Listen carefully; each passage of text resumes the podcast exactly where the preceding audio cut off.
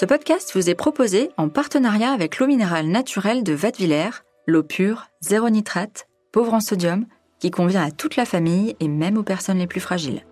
Et n'oubliez pas, pour le bon fonctionnement du corps et de l'esprit, pensez bien à vous hydrater tout au long de la journée. Au petit soin, le podcast de Dr Good qui vous veut du bien. Parce qu'il suffit parfois de petits gestes pour changer son quotidien et se sentir mieux, je vous donne rendez-vous toutes les semaines pour parler de bien-être et de naturalité avec des personnes passionnées et engagées. Je suis sûre que vous avez déjà rêvé que les journées durent un peu plus que 24 heures. Disposer d'un peu de temps libre pour soi est une aspiration largement répandue. Pourtant, une dose de temps libre supplémentaire n'est sûrement pas le remède à tous nos maux, comme viennent de le démontrer des chercheurs américains.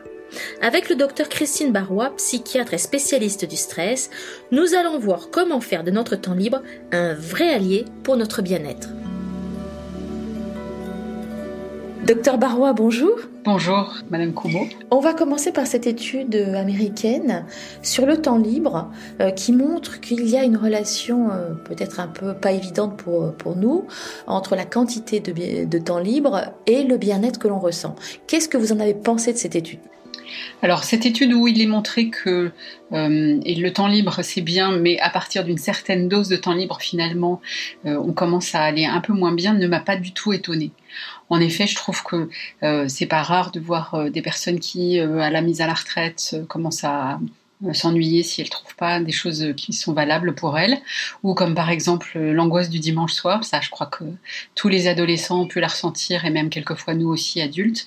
Je suis pas du tout étonnée comme ce, temps libre, ce temps qui s'étire, euh, puisse générer ensuite de l'anxiété.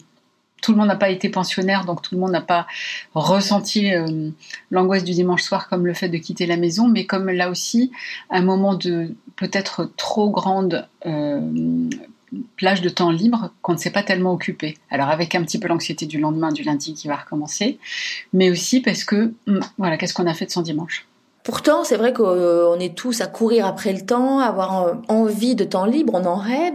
Pourquoi trop de temps libre, et on verra ce que veut dire trop, ne nous rend pas si heureux finalement en fait, je crois qu'il y a aussi une espèce de mentalité, de, mindset ou de euh, comment dire, de formation que nous avons eue. C'est-à-dire que même en français, il y a un mot qui dit fainéant, c'est-à-dire quelqu'un qui fait rien. Euh, franchement, c'est assez péjoratif. Donc, on a toujours cette euh, impression, c'est que tout ce que l'on peut emmagasiner de temps, il faut le réinvestir immédiatement. Et de cette manière, bah, un on n'a pas du tout l'habitude et c'est pas du tout dans notre culture de dire le temps libre que je peux avoir, c'est du temps de récupération ou c'est du temps de qualité. Alors un petit peu oui, mais au bout d'un moment, eh ben, on ne sait plus du tout comment l'utiliser. Finalement, trop, c'est quoi? Parce que c'est vrai, euh, c'est très dépendant de chacun peut-être? Alors le trop de temps libre, effectivement, je pense que ça dépend un peu de chacun.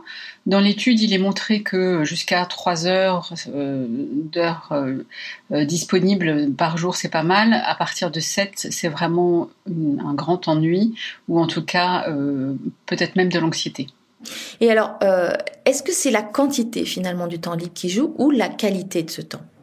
C'est un petit peu les deux, j'ai l'impression. C'est-à-dire que si on trouve euh, un temps euh, où on s'investit dans quelque chose qui a des, une valeur pour nous, euh, quelque chose de, un temps de qualité, alors à ce moment-là, effectivement, cette quantité de temps libre, elle est un peu moins anxiogène.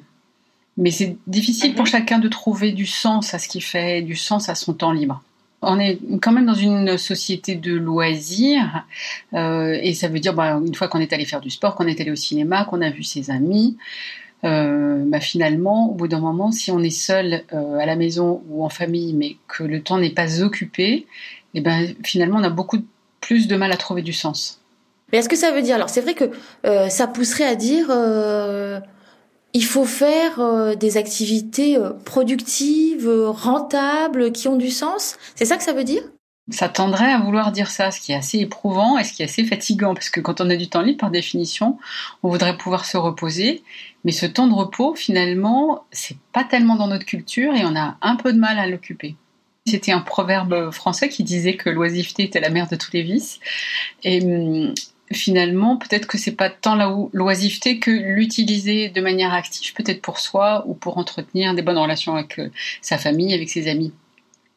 Donc, quand on dit utile, c'est un peu, je trouve que ça, ça, ça a une idée de rentabilité qui est un peu gênante, effectivement, mais moi, je pense qu'il y a quelque chose de ça derrière. C'est-à-dire que euh, l'oisiveté pour l'oisiveté, je pense pas que ce soit euh, quelque chose qui soit bon pour la santé. Parce qu'en fait, le fait de s'occuper aussi pendant son temps libre, par opposition au temps travaillé, c'est aussi euh, réaliser des choses et c'est aussi de l'accomplissement et c'est aussi de la confiance en soi. Est-ce qu'il y a des activités qui sont reconnues comme procurant plus de bien-être que d'autres? En fait, c'est une question de personne. Alors là, je retombe sur mes pieds de la pleine conscience, mais si vous voulez, quand on est enfant, on a plein de souvenirs parce qu'on expérimente euh, plein de choses émotionnellement fortes. Et donc, on n'a pas l'impression que le temps passe. Et c'est vrai qu'une fois qu'on a fait tous ces apprentissages, ben, le temps s'étire un petit peu et pourtant il passe très vite. Il y, a, le temps et la durée, si vous voulez. Et je pense que les activités qui euh, me permettent de sentir le temps passer, c'est des activités où on est pleinement là et où on ressent pleinement ce qui se passe dans notre vie. C'est-à-dire bah, les émotions, c'est-à-dire les sensations, c'est-à-dire euh, les pensées qui nous traversent euh, dans ces moments-là. L'idée, c'est de s'organiser pour que ça mobilise absolument tous nos sens. C'est avoir une place dans la société, pas forcément dans la vie professionnelle, mais ensuite trouver une place et une utilité, oui. Une fonction dans ce monde et dans, dans notre communauté. Est-ce que cette étude renvoie finalement à la notion de flow en psychologie? Bien sûr. En fait, le flow, c'est l'équilibre entre challenge and skills, c'est-à-dire entre les défis que j'ai et mes capacités à le faire. Ça veut dire qu'il faut que ce soit dans la durée, que ce soit limité. Par exemple, ben, il y a le marathon de Paris le dimanche 17, je m'entraîne, je m'inscris, je fais un temps, je suis contente. Voilà, ça c'est un accomplissement, ça c'est du flow. Euh, j'ai envie de fêter mon anniversaire, J'invite des amis, je prépare le repas, je vais faire les courses, tout est super, ça se passe bien, c'est terminé, c'est très bien. Ça, ça veut dire que voilà, c'est un équilibre qui me permet de me mettre un petit peu en stress, mais un stress qui est mesuré dans le temps et qui est adapté à mes compétences. Se mettre des défis, c'est très bien, mais il ne faut pas se donner des défis qui soient euh, absolument inatteignables, parce qu'à ce moment-là, on, se, euh, on est déçu parce qu'on n'y arrive pas. Et ça veut dire encore une fois, vous l'avez mentionné, c'est qu'une certaine dose de stress euh, concourt à notre épanouissement? La zone de stress acceptable, c'est effectivement la, zone du flow, c'est-à-dire l'équilibre entre le défi et les compétences.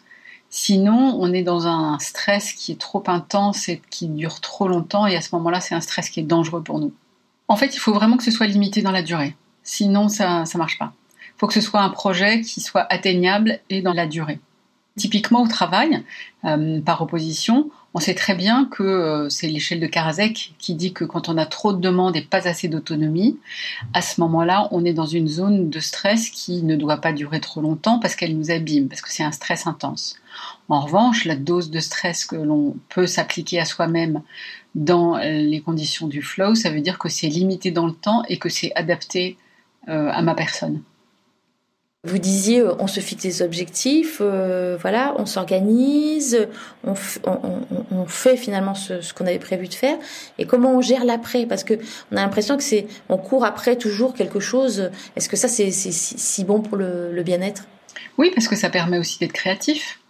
Ça permet d'être créatif sur l'idée qu'est-ce que je vais faire, qu'est-ce que je vais inventer après, comme euh, comme activité, comme défi qui va me définir et qui va me permettre de me développer, d'aider mes enfants, enfin, que ça, il y a plein de choses du flow qui peuvent être aussi, euh, je vais passer euh, des vacances avec mes petits-enfants, ou euh, je vais, voilà, ça peut être très différent comme type d'activité qu'on peut s'appliquer dans le flow.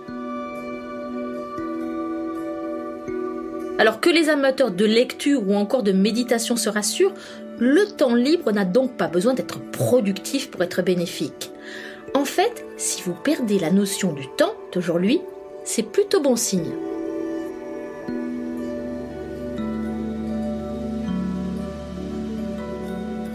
C'était Au Petit Soin, le podcast de Dr Good qui vous veut du bien. Ce podcast vous a été proposé avec l'eau minérale naturelle de Vadevillers, une marque engagée 100% neutre en carbone. Retrouvez toutes nos actions durables sur notre site vadevillers.com.